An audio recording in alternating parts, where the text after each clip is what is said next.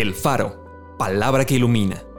Porciones selectas de la Biblia acomodados como variados y sabrosos alimentos para el espíritu y el alma. Junio 3. Velen pues, porque no saben el día ni la hora en que el Hijo del Hombre ha de venir.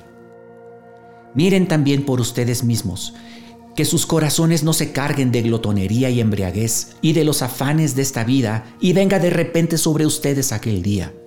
Porque como un lazo vendrá sobre todos los que habitan sobre la faz de toda la tierra. Velen pues en todo tiempo, orando que sean tenidos por dignos de escapar de todas estas cosas que vendrán y de estar en pie delante del Hijo del Hombre. El día del Señor vendrá, así como ladrón en la noche, que cuando digan paz y seguridad, entonces vendrá sobre ellos destrucción repentina, como los dolores a la mujer encinta, y no escaparán.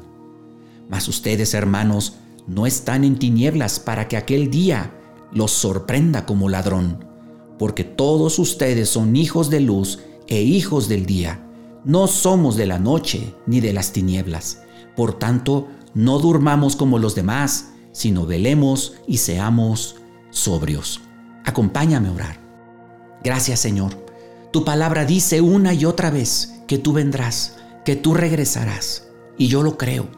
Sin embargo, vas a tomar desprevenidos a todos aquellos que no estén preparados. Gracias porque tú me ayudas a no vivir en tinieblas.